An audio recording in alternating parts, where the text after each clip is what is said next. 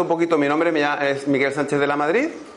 Os voy a comentar un poquito mi formación, que está también a la base de la integración que yo he hecho en este método de desprogramación psicocorporal. Mi formación inicial es de psicólogo, mi licencia en psicología y, en concreto en la parte de psicología que está centrada en el cuerpo. ¿eh? Por si os resuena, toda la psicología que viene de Wilhelm Reich, eh, Alexander Lowen.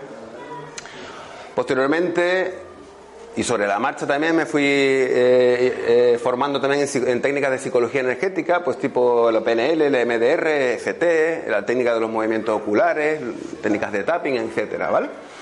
Y ese fue, digamos, mi primer bloque de formación, pero enseguida que ya empecé también a simultanearlo con la terapia corporal manual, ¿eh? trabajo con las manos, como un terapeuta manual. Y entonces, dentro de ese área que trabaja específicamente con el cuerpo, lo que trabajo es los tejidos conectivos. ¿vale? Los tejidos conectivos, no sé si es algo que os suena, es un conocimiento también que está emergiendo ¿eh? con, cada vez con más fuerza, porque realmente el tejido conectivo es algo que hemos obviado en el conocimiento de, la anatomía de nuestro cuerpo, de su fisiología y de la importancia que tiene para la salud. Entonces, claro, eh, obviar algo que es tan importante, pues tiene sus días contados y aunque siempre es difícil integrar lo, nuevo, porque tiene que hacerle hueco a lo, a lo antiguo, pero está emergiendo, ¿vale? Entonces, bueno, pues hay técnicas que ya tienen pues más de 70 años, como el Rolfing, la terapia craneosacral, etcétera, que de alguna manera también ha sido, dentro de la terapia manual, aquello en lo que yo me he especializado. Yo me considero un especialista en el eh, tejido conectivo. Si os suena a Fred Pitchinger, por ejemplo, que lo citaba mucho Martí Bosch en esa conferencia que él daba sobre el cáncer, eh, que mucha, mucha gente ha visto, Martí Bosch se basa en todo el conocimiento que Alfred Pitchinger volcó sobre el tejido conectivo y la importancia que tiene para la nutrición celular, para la, eh, limpieza de las células, para que las células eh, desechen sus, toxicidades, etcétera, ¿vale? Bueno, entonces, esto fue mi segundo bloque, digamos, de formación, que han sido como simultáneas, aunque yo los separe. Ya un poquito más tardíamente sí que inicié en el campo de la sanación, con diferentes técnicas de sanación, para abarcar de una manera un poquito más concreta el fenómeno de la energía, ¿vale? Y aquí quiero decir que el término, el término de energía, aquí nos salimos un poquito de la ciencia oficial, ¿vale? La ciencia oficial reconoce eh, lo que son las energías electromagnéticas, y hoy día en nuestro cuerpo eso es innegable, pero no reconoce las energías sutiles. Estas energías sutiles o son de otra cualidad que no es electromagnética, o son otro tipo de energía, pero son las que llamamos sutiles, son las que llamamos el prana, eh, etcétera, ¿vale? El éter, lo que se ha llamado el éter, siempre lo que, se lo que llamó el orgón, etcétera, etcétera, ¿vale? Y por último, sí, en orden de llegada, eh, hace 10 años empecé a instruirme en el tema del chamanismo, ¿eh? chamanismo mexica, chamanismo lakota. Más recientemente me está interesando mucho el tema del chamanismo andino, que es muy interesante. Entonces, eh, bueno, pues fui reconocido como hombre medicina por hombres medicinas del Camino Rojo, de la tradición mexica también y entonces pues desarrollamos, esos trabajos los, desarrollaba o los desarrollaba conjuntamente y por partes también. ¿eh? Y, bueno, esto es lo que ha venido, digamos, a confluir en este método de desprogramación psicocorporal. Esto me ha llevado más o menos unos 25 años de formación, ¿vale? Eso que 25 años también me ha llevado el darle forma a algo que yo entiendo que puede ser interesante. Me siento muy identificado con el término desprogramación porque verdaderamente lo que he sentido y lo que he querido hacer siempre, siempre he querido dedicarme de manera menos explícita a la desprogramación de los seres humanos, a facilitar la desprogramación de los seres humanos que no quieran estar tan desprogramados, o sea, no quieran estar tan programados. Y de alguna manera también me identifico con eso porque también es lo que me gustaría dedicarme profesionalmente el resto del tiempo. ¿eh? Entonces, eh, como veis, es una visión integradora y eso es lo que, lo que quiero aportar desde este ángulo y también, de alguna manera, adelante. Eh, bueno, de alguna manera también lo que busco es crear como una visión general del fenómeno de la programación, de cómo quedamos programados, cómo eso, ese fenómeno a través del cual nos programamos, cómo es la desprogramación, cómo ocurre la desprogramación, cómo ocurre la reprogramación, si queremos reprogramarnos de una manera positiva. Entonces lo que me gustaría aportar es una visión general sobre todo eso. Y eso es lo que es amplio de desarrollar. Por eso vamos a ir más concretito y vamos a ir así más a grandes rasgos, ¿vale? Entonces vamos a mirar la vida desde la óptica de las programaciones. Como este hombre está ahí con su, con su lupa. ¿no? Vamos a ver la naturaleza, la vida individual, la vida familiar, la social. La naturaleza está absolutamente programada. Todo en la naturaleza está programado, excepto pequeños cambios aleatorios en los genes, que algunos son favorables, otros desfavorables, es todo programación. Y hay una dimensión filosófica en todo esto que, por ejemplo, nos puede invitar a pensar si la creatividad y la programación están reñidas. Y no es así. La naturaleza está muy programada, sin embargo, es tremendamente creativa. Flores de todos los colores, formas de todas las formas, impresionante belleza. Entonces, la creatividad y la programación no están reñidas, ¿vale? Vamos a mirar entonces desde este ángulo eh, a la vida. Adelante. Como decía, tratando de armar una teoría general que hoy no vamos a tratar de armar, es a lo que he renunciado de alguna manera, ¿vale? Adelante. Esto tiene una dimensión filosófica acerca de la libertad, acerca de la creatividad, acerca de, la educación. Entonces, ¿educar qué es? Si una vez que entendemos, incorporamos el concepto de programación, desprogramación, ¿qué es educar? Tiene una dimensión energética, como hemos dicho, una, una dimensión psicológica, una dimensión biológica y una bioquímica incluso. Incluso una espiritual si queremos. ¿Vale? Adelante.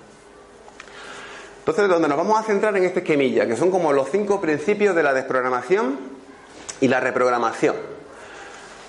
Vamos a partir de una definición de programa, que es lógico que es importante, ¿no? Incluir. Vamos a hablar de los tipos de programas, que sería muy extenso poder hablar de ellos.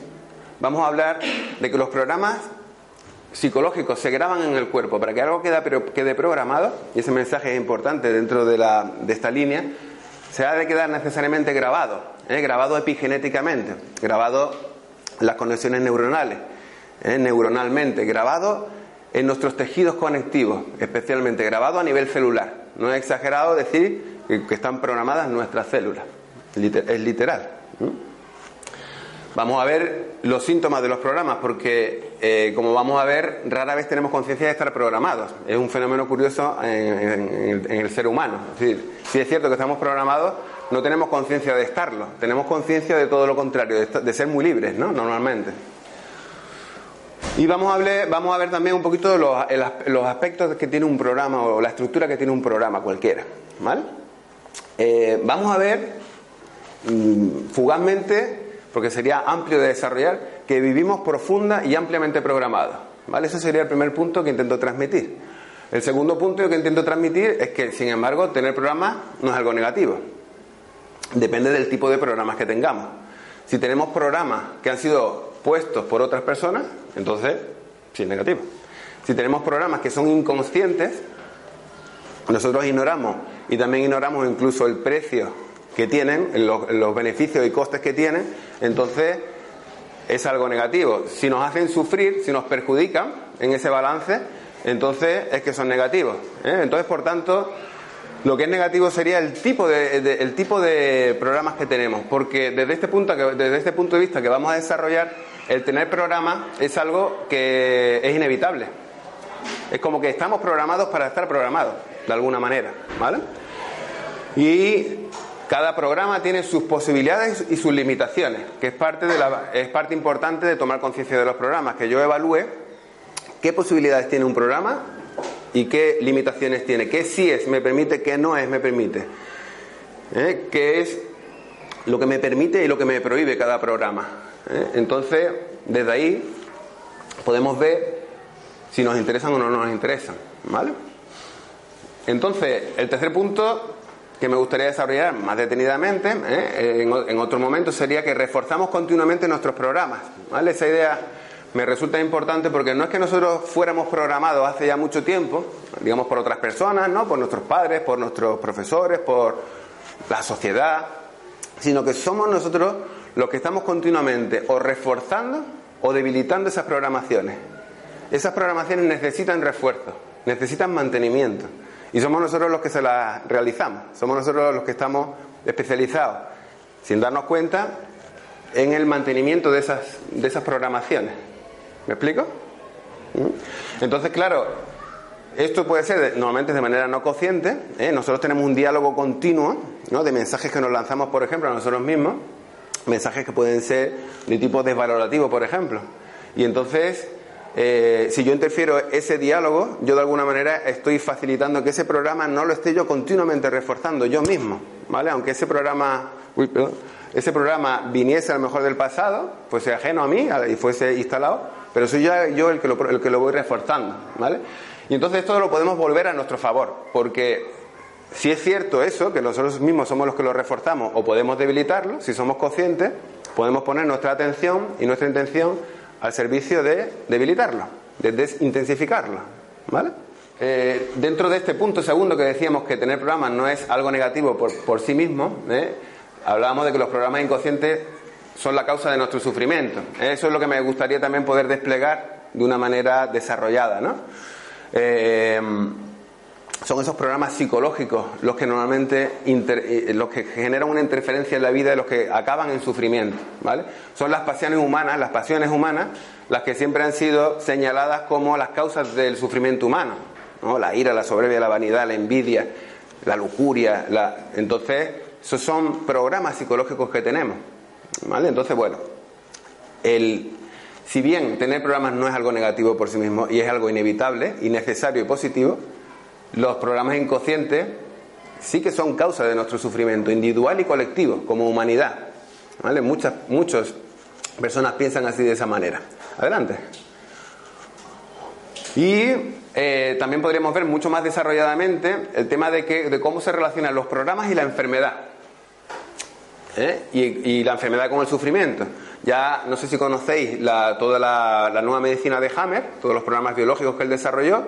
Hammer nos habla de programas biológicos. Él es muy estricto en dejar claro qué es un programa biológico y que no estamos hablando de psicología. Él, ha dedicado su vida a eso.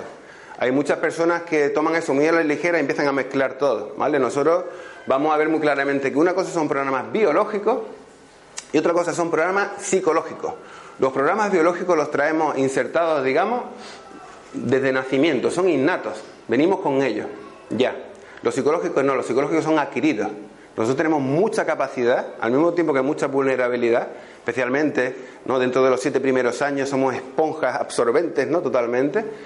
Tenemos mucha capacidad de programarnos y es necesario que nos programemos porque tenemos un epigenoma que está esperando que le demos la información para que se adapte al entorno. Tenemos unas conexiones nerviosas que necesitan generar conectoma, como se dice, para que puedan puedan eh, grabarse los aprendizajes. Nosotros necesitamos hacer uso de todo eso, es inevitable poder tener que hacerlo. Entonces, desde este punto de vista, eh, mi entendimiento es que son los programas psicológicos los que interfieren en los programas biológicos, tal y como eh, Hammer los describe. Los programas biológicos tienen un sentido, tienen una utilidad, pero dentro de la interferencia que nosotros hacemos en la naturaleza, y como parte de él en nuestro propio cuerpo, todos los programas psicológicos que vamos desarrollando, que vamos generando desde la cuna, interfieren en el natural funcionamiento de nuestro organismo y desde ahí generan enfermedad. ¿Me explico? Los programas biológicos ciertamente tienen unas posibilidades y unas limitaciones. Nos dan unas posibilidades, pero también tienen unas limitaciones, nos ponen en un compromiso. Pero verdaderamente no es en, no es en ellos donde está la, causa de la enfermedad, es en la interferencia que hacemos a través de los programas psicológicos. No sé si me explico con eso. ¿Vale? Yo puedo tener un conflicto de territorio. Si, tengo un conflicto de territorio, yo percibo que hay un peligro y pongo en marcha una reacción biológica de defensa de mi territorio. ¿Vale? Ahí no hay ningún problema. Eso es la, me lo brinda la naturaleza para que yo defienda lo mío. El problema es cuando yo, por un programa psicológico, pienso que eso es negativo e inhibo todo ese comportamiento. Entonces eso queda, por decirlo de una manera muy coloquial, atrancado en mí, queda inhibido y de esa manera ya sí que genera problemas en todos los sentidos, en todos los ámbitos, en el energético, en el sistema nervioso, a nivel tisular, cambia el equilibrio ácido-base, etcétera, y ahí se va generando poquito a poco el caldo de la enfermedad. El problema real no es el, no es el conflicto de territorio, que es verdad que tiene una, estamos condicionados a reaccionar de esa manera cuando alguien invade lo que nosotros hemos considerado que es nuestro territorio. Pero lo que genera la enfermedad es la interferencia a través de programas psicológicos que muchas veces están insertados como vamos a ver en nuestra propia personalidad. ¿Vale? Entonces, bueno, este sería el tercer punto, como vimos, ¿eh? que continuamente lo estamos reforzando. Eh, el cuarto punto sería que los programas psicológicos son desprogramables. Por los mismos elementos que configuran esos programas psicológicos, podemos entender que son desprogramables, teóricamente desprogramables, idealmente desprogramables. ¿Por qué? Porque, como hemos dicho, eso se configura a nivel de epigenoma, que ya es ciencia oficial y ciencia dura en entender que el epigenoma cambia con el entorno, se eh, modifica las conexiones neuronales se pueden debilitar y formar otras, entonces es modificable.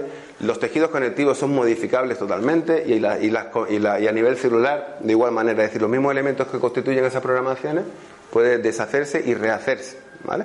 Idealmente, ¿vale?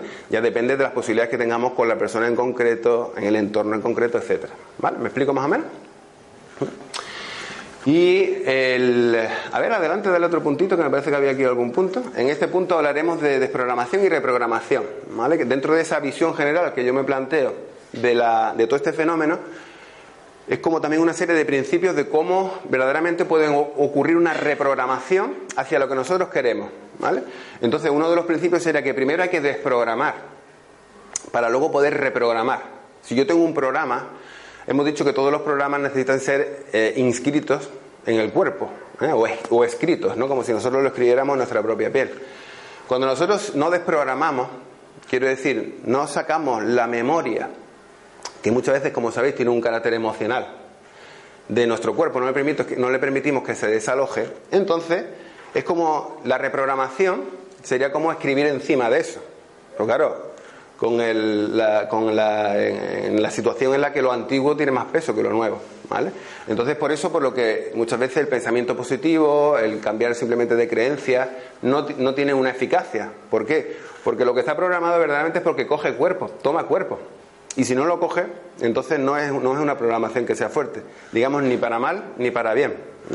Entonces, el trabajo, por eso yo me decanté también por poner desprogramación, porque primero hay que hacer una buena desprogramación, además del inconsciente, porque los nudos de todos nuestros programas, como hemos visto ahí, los nudos no están en el consciente de la persona, están en el inconsciente.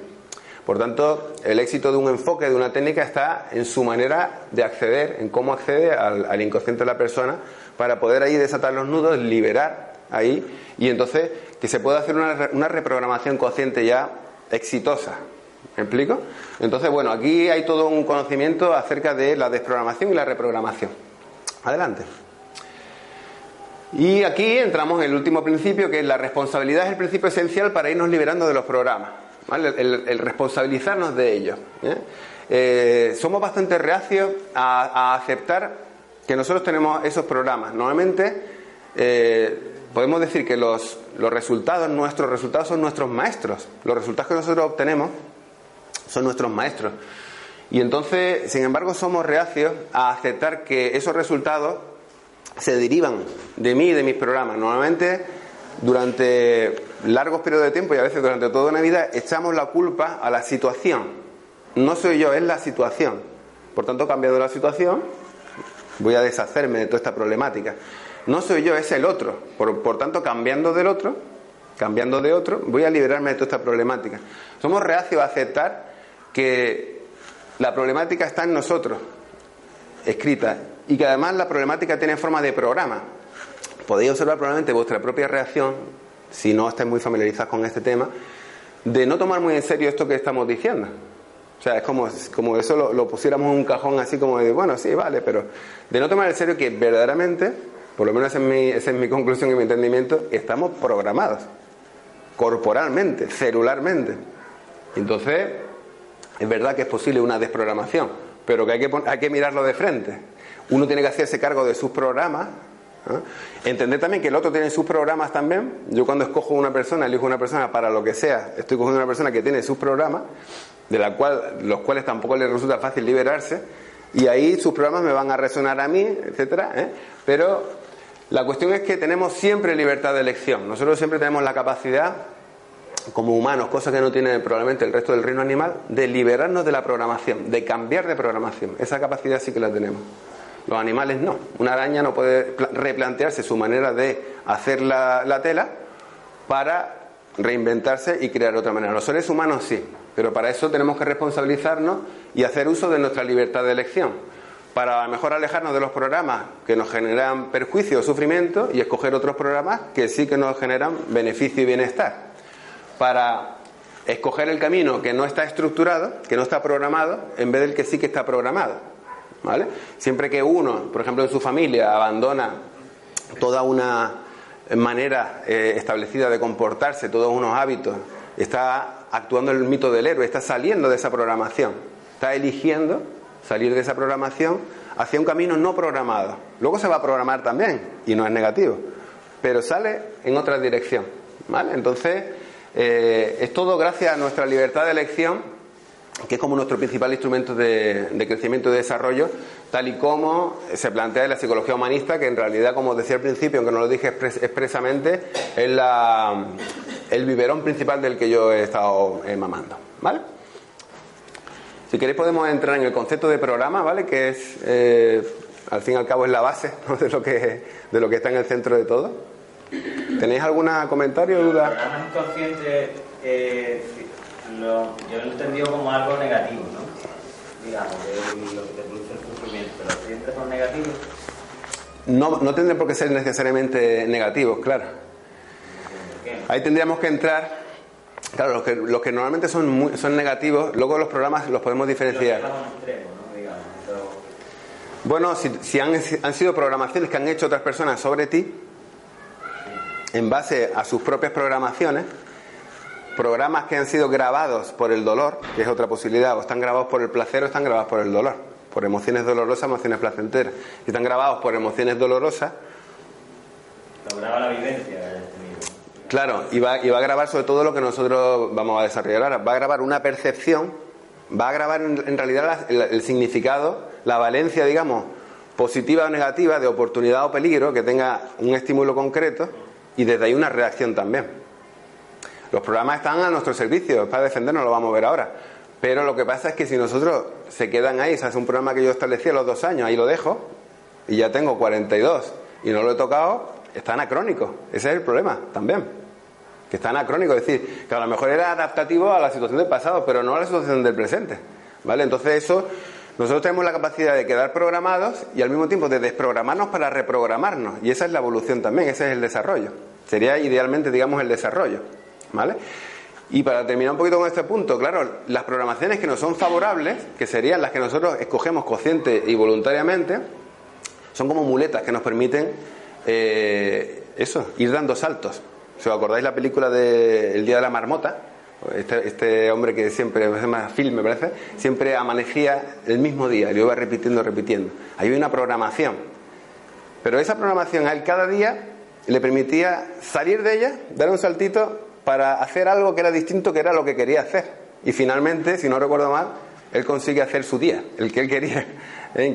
Y lo hace gracias a que había una programación de base que le permitía dar un salto. Así como de alguna manera nos benefician también las programaciones a nosotros, las favorables, siempre que no se nos queden obsoletas. ¿Vale? Bueno, adelante. Disculpa, sí. ¿Vale?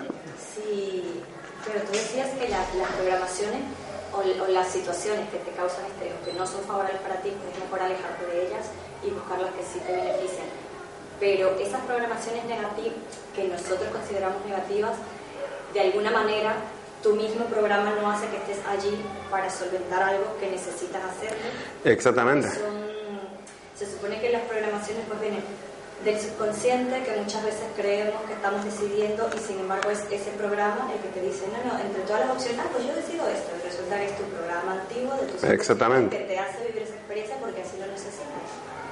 Entonces, claro, para mí esta parte de la programación a mí es donde ya porque siempre estás conectado la de, entonces las cosas, si somos 100% responsables de todo lo que nos pasa y de las experiencias, somos responsables de que las creamos. Entonces, ¿hasta dónde, de qué te alejas, de qué no, dónde, cuándo te tienes que, eh, no sé, tomar una inmersión más profunda en algo que no te guste, pero tienes que tener una conciencia muy real para saber que claro. estás trabajando? Dale para atrás un segundo. Claro, la cuestión, desde este punto de vista, para mí la cuestión básica, cuando uno se centra verdaderamente en que, y comprende e interioriza que estamos programados, y, que, y comprende también que lo que nos interesa es desprogramarnos, entonces ese es tu, ese es tu foco en la relación. Entonces, cuando tú estás chocando con otra persona, ya no, ya no el foco no es si tú tienes razón, si tú estás en posición de verdad, ya es ver tu programa, conocerlo un poco más para poderlo desprogramar un poquito más. Y por tanto la situación no es tampoco decir, bueno, ¿qué hago? ¿Me, acerco o me alejo? No, la cuestión esencial desde este punto de vista es poder comprender mejor tu programa para poder desactivarlo. Y de esa manera, a veces a lo mejor va a ser, pues me meto otra vez en la situación. Me meto otra vez porque además voy a estar bien atento. voy a conocerlo bien eh, desde sus detalles el programa. Y otras veces decir, vale, esto ya me lo conozco y entonces ya entiendo que la vida muchas veces nos pone las situaciones para que nosotros digamos, ya no, ya basta, ya, ya lo... Espero que estos golpes que le doy no...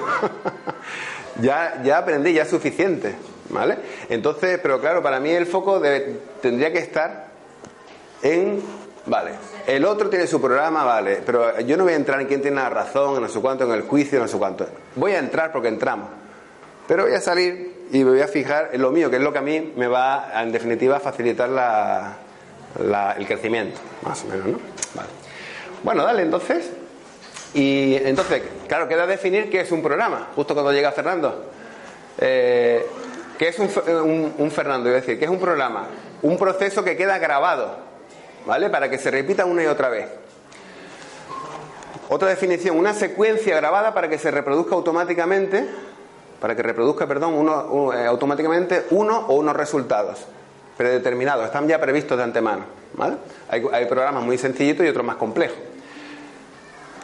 Pensando ya más en lo psicológico, es un círculo en el tiempo, es un círculo. Del pasado, el futuro queda atado al pasado. Entonces hacemos un círculo, el, futuro queda enganchado al pasado, ¿vale?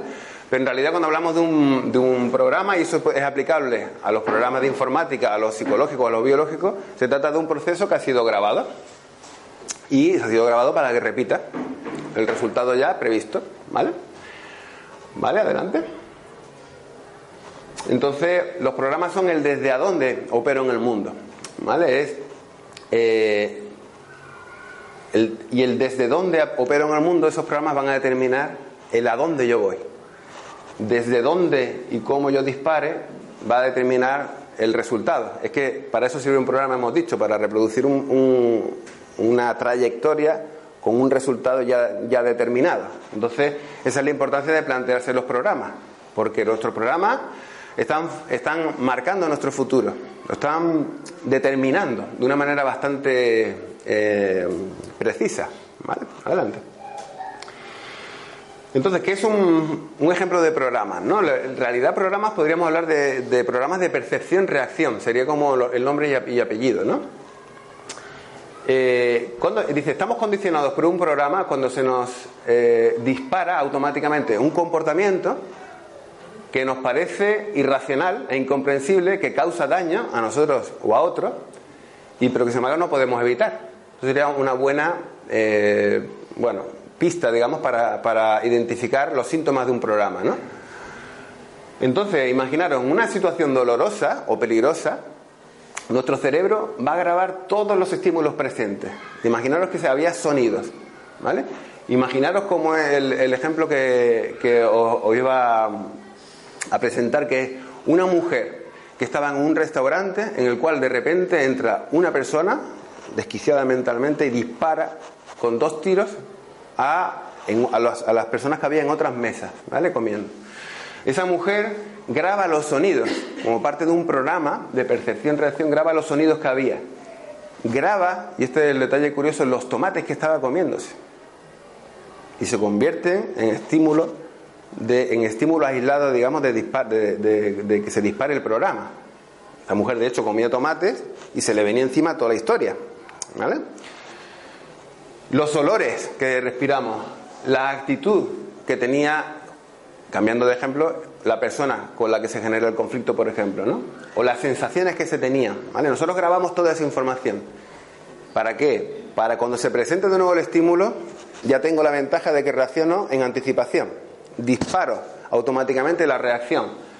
¿Qué reacción? Pues a veces mi reacción es de ataque ante el peligro, a veces de inmovilización y a veces de huida y grabo los estímulos que los dispararon y grabo también la reacción que tuve. Y eso se convierte ya en un programa automatizado, donde ya no hay pensamiento. ¿vale? Eso hoy modernamente, cuando tiene ciertas características, se le llama engrama dentro de la, de la psicología, ¿vale? neuropsicología. El concepto de engrama es muy interesante, porque afecta sobre todo de manera eh, importante al periodo de tiempo de los 0 a los 7 años, ¿eh? donde tenemos muy poquito eh, pensamiento racional, la corteza todavía está en desarrollo, etcétera, ¿no? Conforme va avanzando un poquito más. Y entonces nosotros vivimos, imaginaros un bebé que vive una agresión y que ¿qué puede grabar su cerebro? Que sí que puede grabar. graba sensaciones que tuvo, graba unas cosas muy difusas, pero por su mente no pasa nada. ¿Me explico?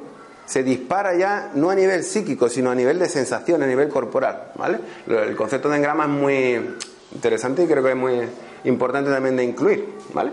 Entonces esto sería, dice, se trata de programas para protegernos, pero lo que decíamos, son programas que son beneficiosos. Esto puede, podemos hacer uso para hacer esta defensa de un programa biológico, por ejemplo, ¿no? Entonces son para, son para defendernos, ¿vale? Ahora, claro, si ya lo dejo instalado ahí de por vida, ya no me va a beneficiar, ¿vale? Nos tendremos que dar cuenta de si es útil o no, etcétera, ¿vale? Adelante. Y como decíamos, los programas tienen unos, síntomas. Los programas eh, normalmente no, somos conscientes. ¿eh? Y eso es, claro, lo primero que hay que, digamos, trabajar para adentrarse en esta visión de las programaciones es que es el mito de la libertad. Se supone, tenemos el mito cultural, casi transcultural, de que somos muy libres. Y eso es directamente opuesto a la conciencia de tomar, a poder tomar conciencia de que estamos programados. Entonces los programas no son obvios, tienen sus síntomas. Y nuestro trabajito, digamos, es poder avanzar desde los síntomas, que normalmente es una tendencia repetitiva a un resultado no deseado, ¿vale? Porque siempre al final, pues siempre, me, pues siempre me, en las relaciones de pareja siempre me abandonan. O siempre abandono yo. O tengo un límite de, mm, de intimidad que no puedo traspasar. Entonces necesito poner una situación que sea lo suficientemente holgada para que el otro no se me acerque demasiado etcétera. Tenemos patronado todo, nuestra vida sexual, nuestra vida emocional, nuestra vida afectiva, nuestro, nuestra relación con la comida, etcétera. Todo está patronado, todo está programado. ¿Vale? Desde los síntomas podemos ser conscientes de la existencia de los programas, porque no es, no es obvio. ¿Vale? Adelante. Y no sé si tenéis algún comentario, preguntilla antes de pasar a esta parte, que ya sería como otra.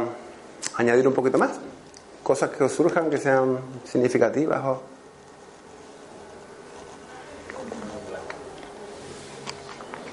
¿No? Bueno, pues continuamos y así al final dejamos un ratito para, para que podáis vosotros comentar lo que queréis. Una programación tiene una serie de, de, aspectos, tiene como una estructura, ¿vale? Tiene un, tiene un aspecto simbólico, tiene una estructura, perdón, un aspecto energético, tiene un aspecto corporal y tiene un aspecto mental, ¿vale? Adelante. Por ejemplo, este es el aspecto simbólico de un programa. ¿no? Esto a nosotros ya nos evoca toda una historia, ¿no? toda una época, toda una historia, solamente con un símbolo, que es como un arquetipo también. Esto mueve una energía. Y este símbolo, con toda la historia que conlleva, fue encarnado por un montón de personas, en su cuerpo y en su mente, ¿eh? en su imaginario, en su, en su imaginación, su pensamiento. A ver, adelante. Este otro signo nos evoca otra historia muy diferente, es un símbolo, es decir, eh, todas las empresas hoy día eh, simbolizan sus marcas, etcétera, ¿no?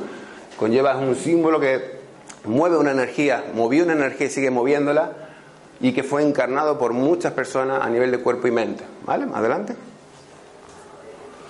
Entonces, los expertos en publicidad dicen son expertos en programación. O sea, aquí hay personas en nuestra sociedad, en nuestra, nuestra vida, que son expertos en esto. Mi pensamiento es que todos deberíamos ser expertos en esto. Deberíamos saber muy, muy, muy, muy bien cómo funciona esto. Porque hay gente que sí que lo sabe y lo maneja de continuo, ¿no? ¿Vale? Adelante. Es un poco la estructura, ¿vale? De, que tiene un, un programa cualquiera, ¿vale? Todos tienen... No voy a entrar demasiado en esto, aunque es interesantísimo el aspecto energético sutil, Entiendo que todos los programas tienen un aspecto energético sutil, porque, como decía, me quiero quedar un poquito en el ámbito más reconocido, digamos, por la ciencia oficial. Entonces, en la desprogramación psicocorporal, para que os hagáis una idea de cómo, de cómo funciona, ¿no? la persona está tumbada normalmente, porque la cuestión también es ver cómo a cada uno cuál es su vía principal para poder trabajar con ella. ¿vale? Pero en términos generales, la persona está tumbada y yo estoy trabajando con mis manos sobre su cuerpo. Estoy trabajando sobre sus tejidos conectivos, que tienen relación directa con su sistema nervioso, y eso sería muy interesante de explicar, y con sus genes directos. ¿eh? Hay relaciones de mecanotransducción y reacciones eléctricas que se llaman piezoeléctricas, desde el tejido conectivo, este que toco yo aquí, a los genes de las células que están ahí. ¿Vale? Entonces estoy con mis manos trabajando sobre su cuerpo Con las palabras estoy comunicándome a nivel mental también, si es que esto se puede, se puede separar. ¿vale? Ahora, uso el sonido, y dentro de ese sonido en especial, a veces con bastante frecuencia, con, con armónicos, para, para, estar eh, afectando, digamos, en el, en el ámbito energético. ¿vale? El sonido, sonido y energía, en el sentido este de prana, éter, es una, son mutuamente influibles, ¿vale? Entonces con el sonido estamos trabajando sobre toda la nube energética que está vinculada al programa que estamos tratando, ¿vale? Y con todo ello también estamos tratando de alguna manera de, de, de descodificar, de desprogramar una historia que hay ligada a esa persona en su conjunto o a ese lugar en concreto que estamos trabajando. Adelante. Y dentro de eso, ¿vale? Dentro de ese baile, ¿eh? que como decía, yo llevo veintipico años ya de trabajo, ¿no? Entonces, cuando yo entro, cuando alguien que ya tiene mucha experiencia entra, está trabajando, de igual que sea profesor, tú ya no estás, tú ya estás en un baile con la persona. Yo no, no estoy, me le voy a aplicar una técnica, le voy a aplicar otra, no. Yo estoy ahí ya eh, envuelto en toda esa dinámica. Si surge la necesidad, aplico movimientos oculares, aplico typing, aplico estimulación bilateral. ¿eh? No sé si la conoces, que es muy interesante y muy simple. ¿eh? Tenemos muchos recursos hoy día para podernos nosotros desprogramar nuestras propias cositas en, cotidianas. Aplico constelaciones, entonces también aplico los rituales. ¿vale? Los rituales son, tienen la ventaja de que son experiencia pura. ¿eh? Entonces nosotros para desprogramar y para reprogramar, mejor dicho, necesitamos que también sea a nivel celular. Y para que sea a nivel celular nosotros necesitamos la repetición de una experiencia. Y por eso los rituales son especialmente idóneos para poder hacer ese trabajito. ¿Vale? Bueno, entonces eh, venimos hablando de esto, ¿no? De cómo incorporar técnicas, ¿vale? Porque estas son técnicas de desprogramación muy concretas de, psicología energética, ¿eh? que son como un, avance moderno, digamos, ¿no? de, cómo hacer todo esto de, de, una manera un poquito más precisa, un poco más concreta, que ayuda desde el punto de vista bastante para algunas cosas, ¿vale?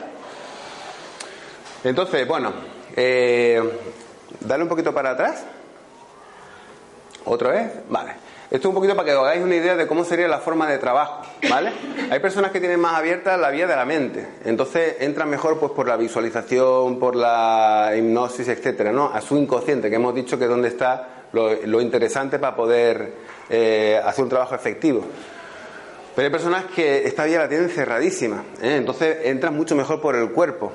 Hay muchas personas que entran mejor por lo energético. Verdaderamente el arte está en poder entrarle a cada persona allá por donde tiene la vía abierta al no ser que la persona esté dispuesta a hacer un trabajo más prolongado, en cuyo caso abrir vías ya implica desarrollo y evolución.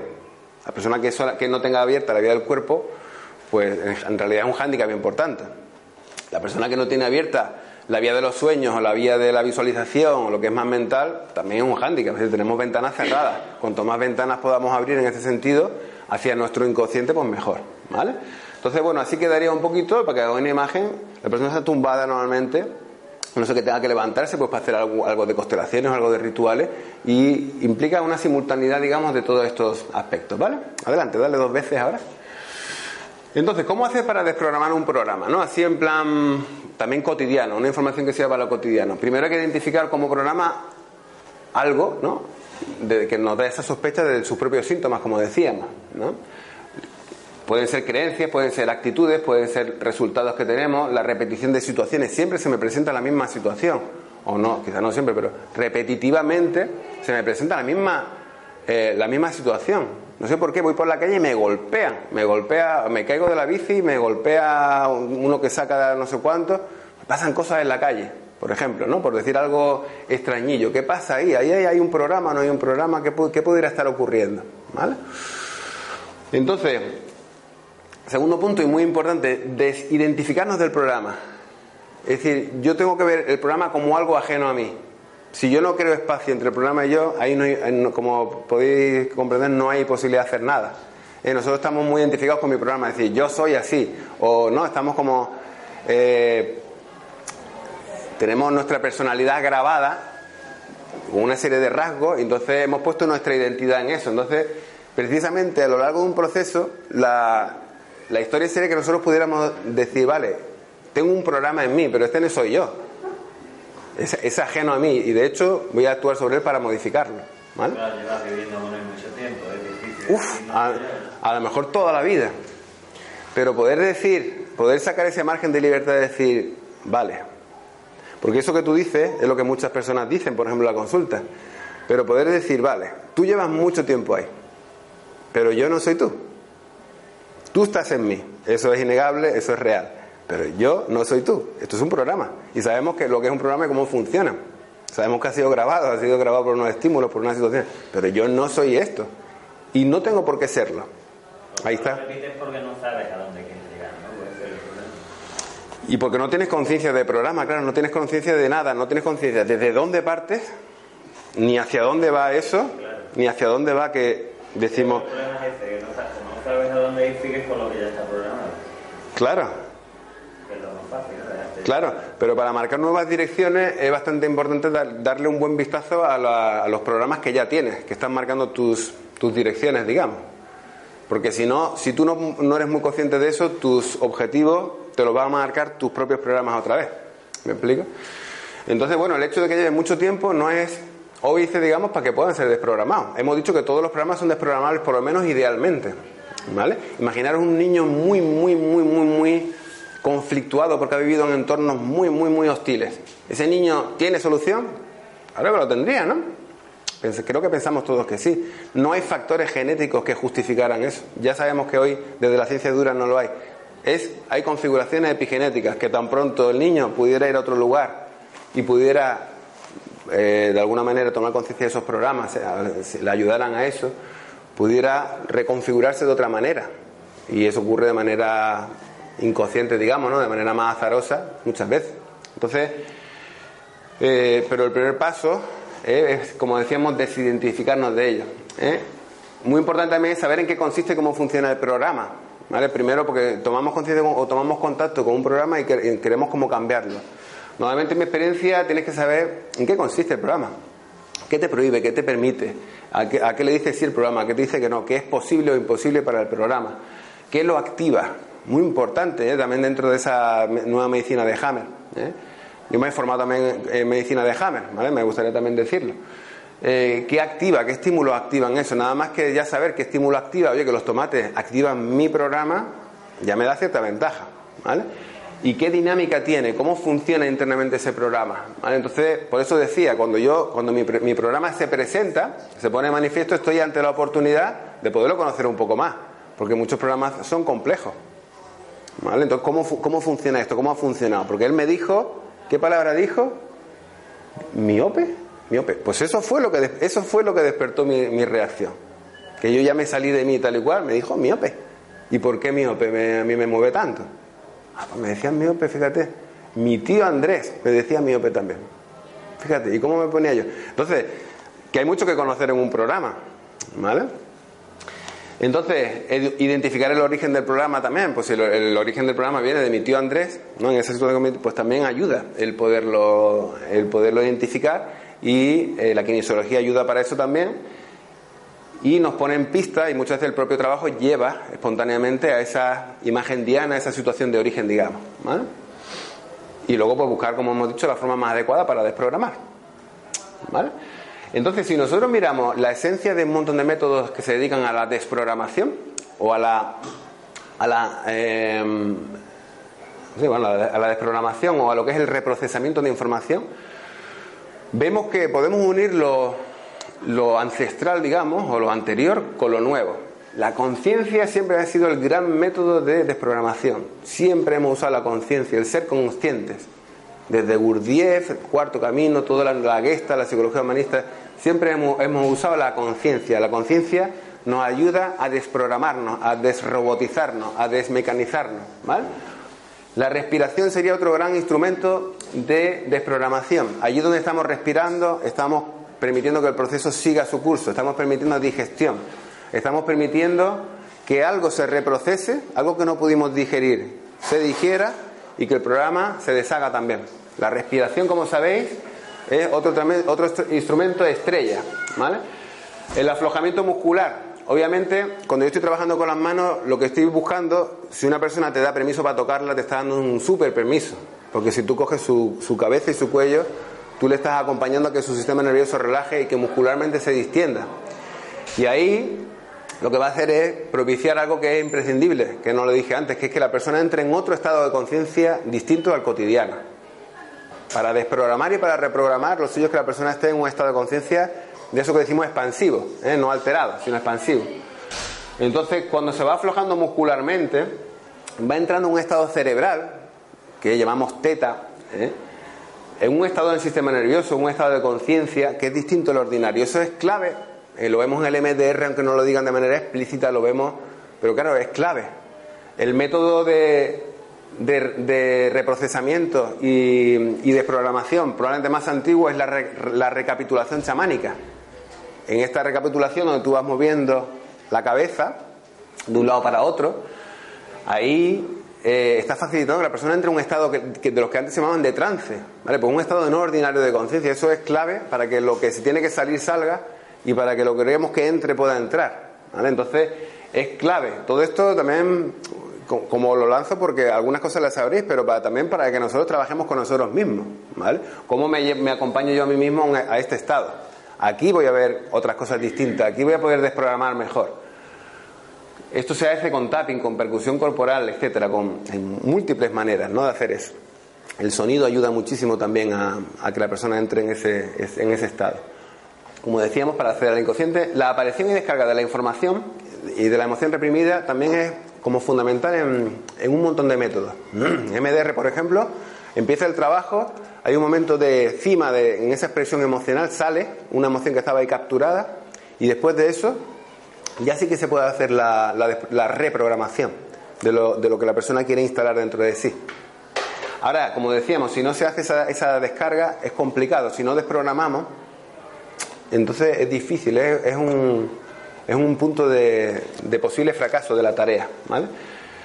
En estas técnicas también hay una vuelta insistente al asunto hasta que se procesa. Eso normalmente no se nos ocurre. Si hemos vivido una experiencia que es desagradable, rara vez se nos ocurre pasarla 100 veces por delante de mi mente al mismo tiempo que soy consciente de lo que siento, que respiro y a lo mejor que me hago tapping. Rara vez hacemos eso, a, rara vez a alguien se le ocurre.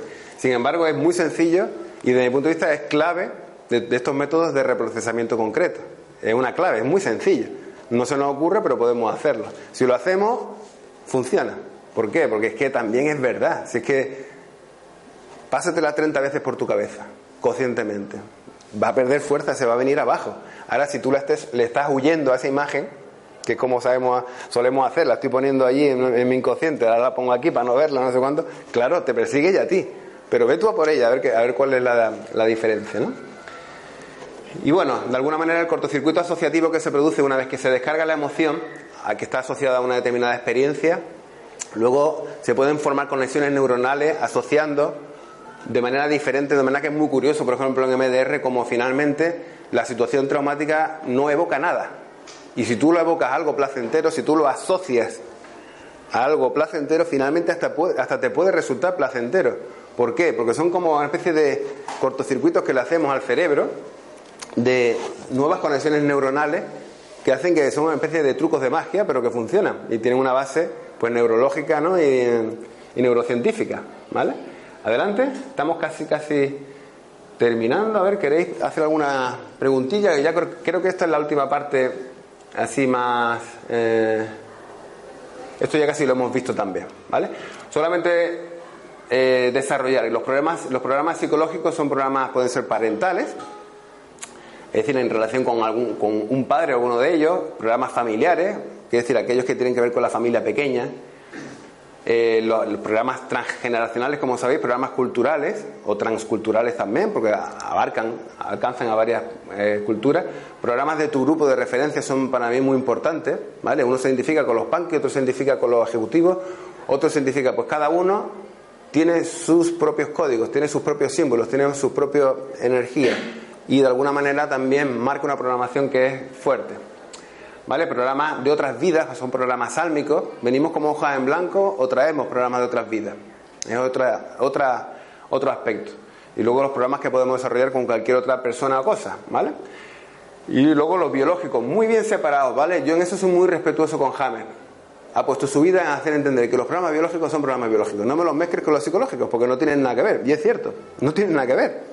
Entonces no me haga mezcla de lo psicosomático con lo, con lo biológico, porque no es, es que eso no es. Y hay un hombre que ha dejado su vida ahí expresamente para esto. O sea, vamos a intentar, por lo menos, poner el, afán de comprender un poquito, ¿no? Que, este hombre, ¿Qué ha querido decir este hombre? Bueno, esto es para desarrollarlo también eh, más detenidamente. Adelante.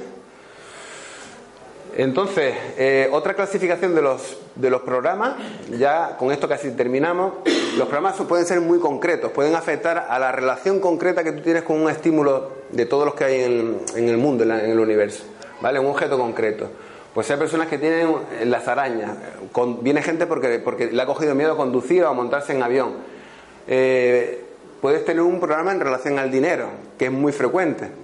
Tenemos una relación ambivalente con el dinero. Por una parte pensamos que es la causa de todos los males de nuestro sistema y por otra parte lo necesitamos. Entonces tú rechazas el dinero, tienes un programa de rechazo al dinero, pero quieres que te venga, es, hay, una, hay una contradicción. Entonces el dinero, el tabaco, lo que sea, ¿eh? son objetos concretos, son programas muy concretos en relación a algo que es muy preciso. Pero luego hay programas que afectan a facetas enteras, como decíamos, programas sexuales, programas emocionales, programas afectivos.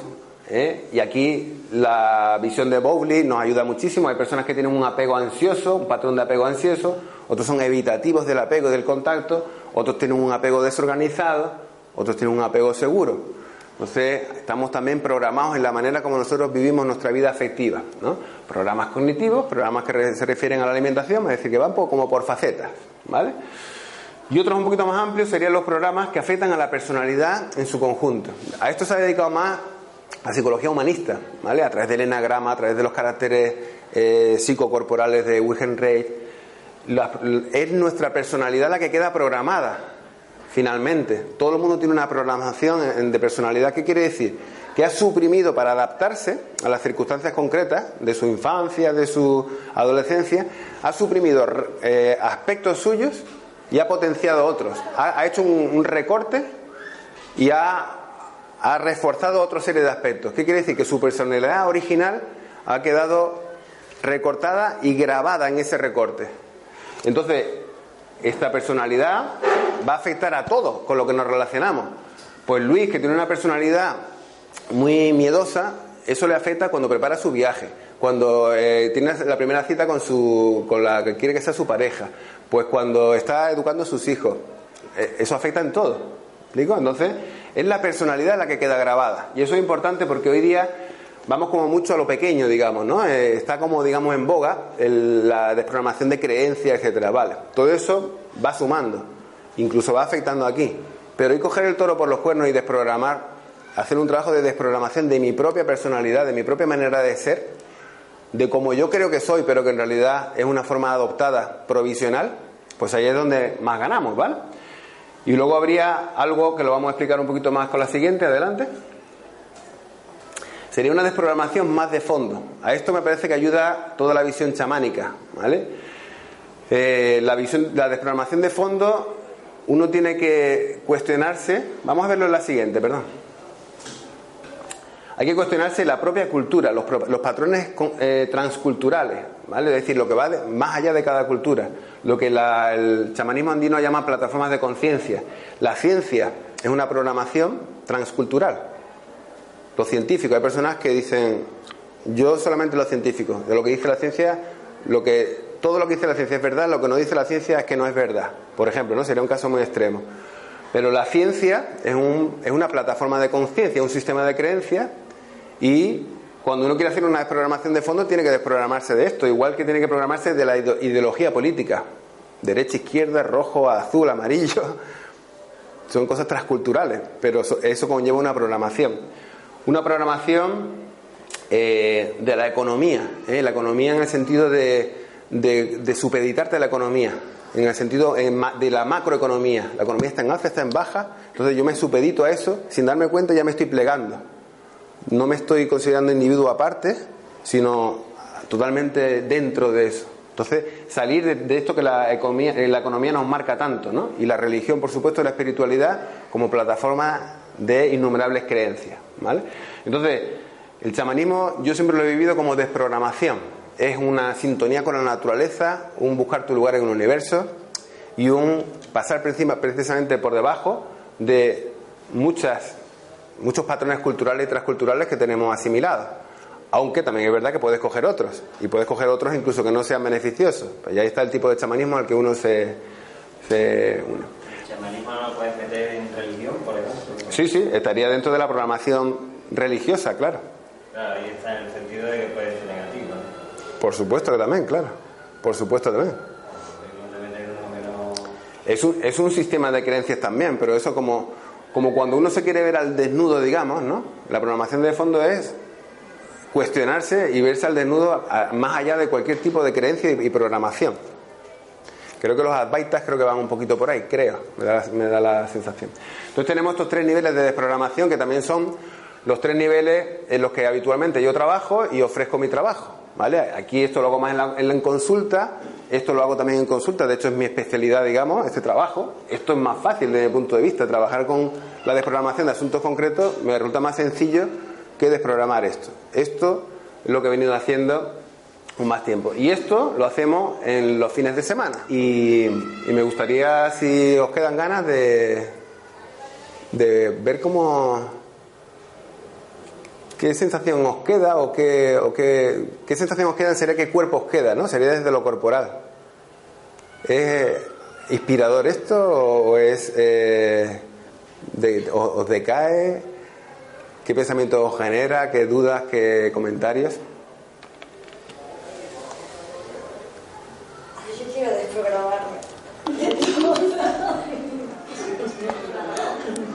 A mí me gusta el efecto porque veo que no estáis eufóricos, o sea, no estáis, no estáis como dando botes. Creo que la idea es Pero- un poco pensativa. Yo, o sea, cuando tú haces el trabajo, porque, o sea, para mí es la clave cuando te, porque realmente nos regimos por eso, y recaemos y nos enfermamos y nos divorciamos y el trabajo nos va, lo que sea, por tus programaciones. Eso está clarísimo. Eh, cuando tú haces una, porque a veces está claro, a veces puedes, puedes vivir una situación repetitiva y dices, ah, y, y lo observas, ay, que siempre me pasa esto. Pero muchas veces ves el resultado, pero no tienes ni idea de, de dónde viene ese programa, porque, porque quizás lo que tú aparentemente ves, el programa de base puede ser algo totalmente opuesto, o sea, que, que- Ujú. que sea una cosa que...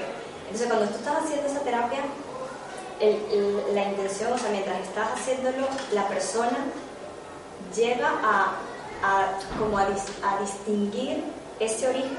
O sea, tú puedes llegar a tener como, o sea, ay, de aquí viene, ¿no? Porque solo así podrías desprogramarlo. O puede ser algo sutil que tú no te des cuenta y igualmente ocurra. Las dos cosas, las dos cosas, ambas cosas. Sí, que por ejemplo usando el MDR se hacen cadenas asociativas en ese estado de conciencia no ordinario que hemos dicho, van viniendo imágenes y vas llegando hacia atrás y puedes llegar a, la, a la situación origen, digamos.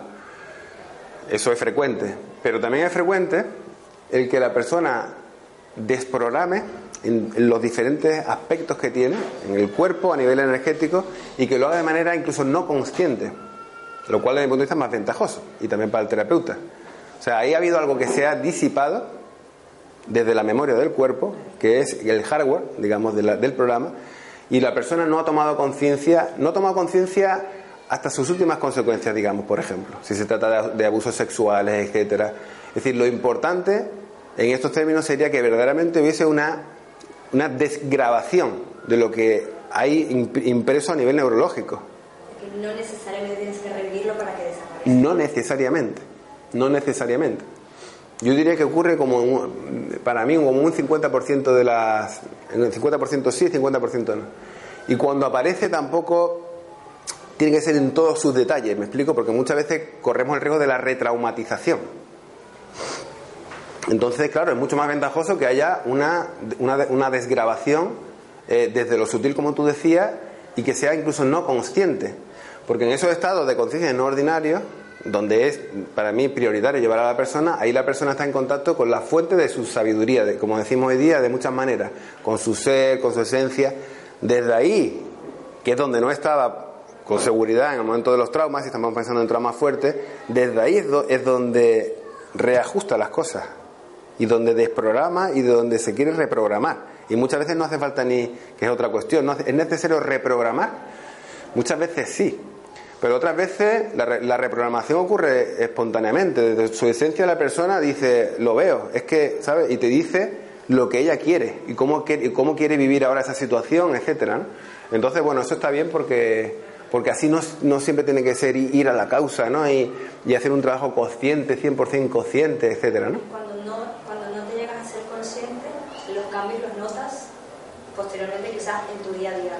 Claro. En la forma que estabas reaccionando o en que ya una cosa no te afecta como antes. Exactamente, claro. Te alejas de situación. Claro. Pierde intensidad, pierde la, pierde la frecuencia con la que te afecta. Frecuencia, intensidad y la otra, el otro parámetro, la duración también de lo que te puede, o sea que se va debilitando o puede desaparecer. Los, las cosas concretas muy fácilmente desaparecen. Las cuestiones de personalidad van debilitando la grabación y van dejando márgenes, ¿no? Van dejando holgura, espacio. Mm. ¿Alguna cosita más que queráis?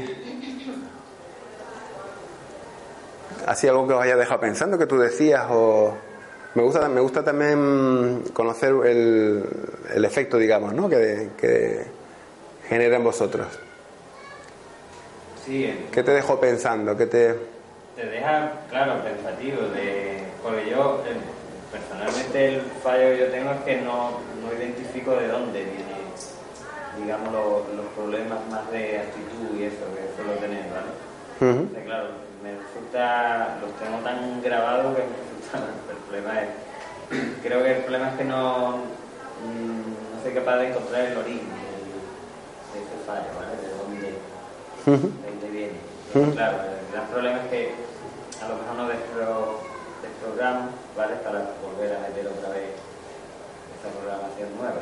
Ujú. Entonces, claro, el, el escuchar todo esto es como que te intentas encontrar esa, esa vía de por dónde encontrar la ventana abierta, por dónde entrar. Claro, claro, pero ahí la cuestión es eso, cómo tú te comunicas con tu inconsciente, cómo tú te adentras en tu inconsciente, con tus sueños, con tu estado, ¿sabes? De, de qué manera.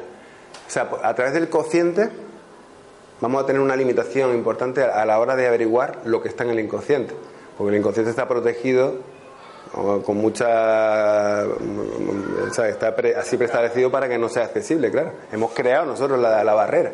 Entonces cómo tú te acercas a lo inconsciente no a través del arte de los el- la hipnosis el arte los sueños el, el- to- todo lo que forma parte del hemisferio izquierdo. Ahí, ahí, ahí está la vía de entrada al, al- a nuestro inconsciente pero pensando es, es probable que no ¿sabes? a no ser que tú te vayas reblandeciendo a lo largo de un proceso y te vayas queriendo verdaderamente Pero a veces pienso que el darle demasiada vuelta a las cosas es, es perjudicial. Es el efecto contrario. Hombre, si no es, si no es, si no es fértil, si no es útil, sí.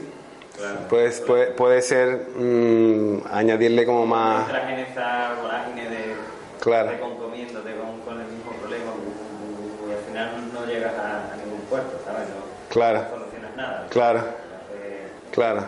Pues ahí eso, la, quédate con eso, con hay que, hay, hay que, es necesario ir más para adentro. Incluso como hablábamos, quizás ni sea necesario encontrar el origen, pero sí generar una desgrabación, ¿sabes? En todos los niveles, en tu cuerpo, en tu mente, en tu energía.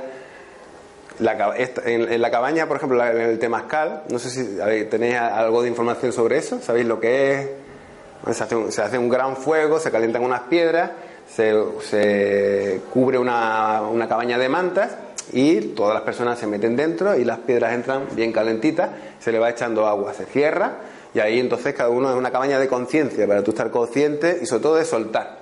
Ahí soltamos un montón de cosas.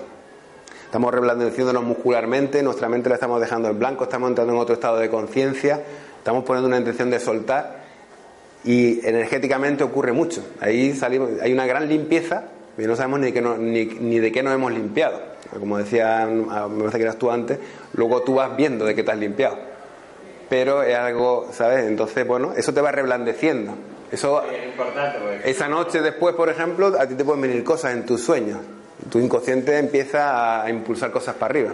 Pero la clave, lo que yo también diría es, como sabéis, es cómo me comunico yo con mi inconsciente. Si no, o sea, tengo que abrir formas de comunicarme con mi inconsciente. ¿Mm? ¿Queréis comentar alguna cosita más o vamos terminando que quizás sea ya... a mí, primera reacción, porque yo venía aquí sin saber lo que era, pero la palabra, el título me ha traído muy, para mí está muy claro y muy lógico.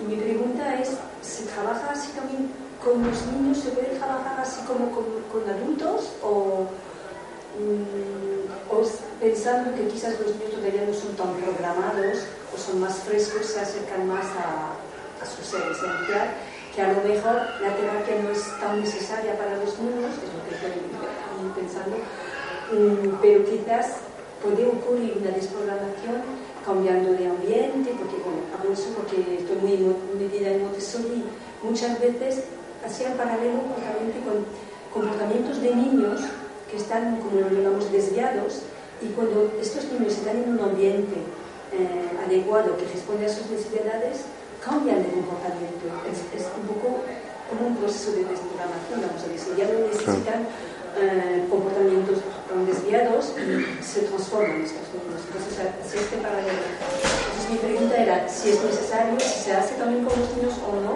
O... Sí, yo, yo lo hago, vamos, hasta con bebés.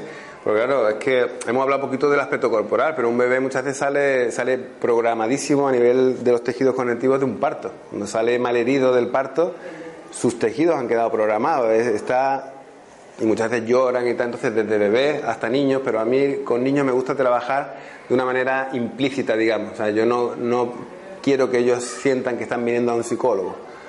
Entonces yo trabajo con su cuerpo, juego con ellos, estoy trabajando con su energía en la medida en que me, permiten, podemos trabajar con imágenes que le, cuando se va ganando una confianza, con imágenes que son para ellos, eh, que aparecen, se repiten en sueños, que tienen mucha codificación, ¿no? Eh, imágenes que se repiten en sueños o, cosas a las que le tienen miedo, ¿no? De 6 a 12 años, que una etapa. Entonces, pero intento trabajar lo más implícito posible y trabajar desde el cuerpo, desde el cuerpo y desde lo energético. Y por supuesto con los padres, que son los programadores al fin y al cabo. No siempre, no siempre de todo, porque hay cosas que, como sabéis, vienen de abuelos, historias, pero claro, llegar, poder hablar con los padres y que me, cuenten y poder reajustar cosas. Porque lo que tú dices es lo real, claro, el cambio de entorno, si entendemos lo, que es la epigenética hoy día, eh, verdaderamente es lo más efectivo.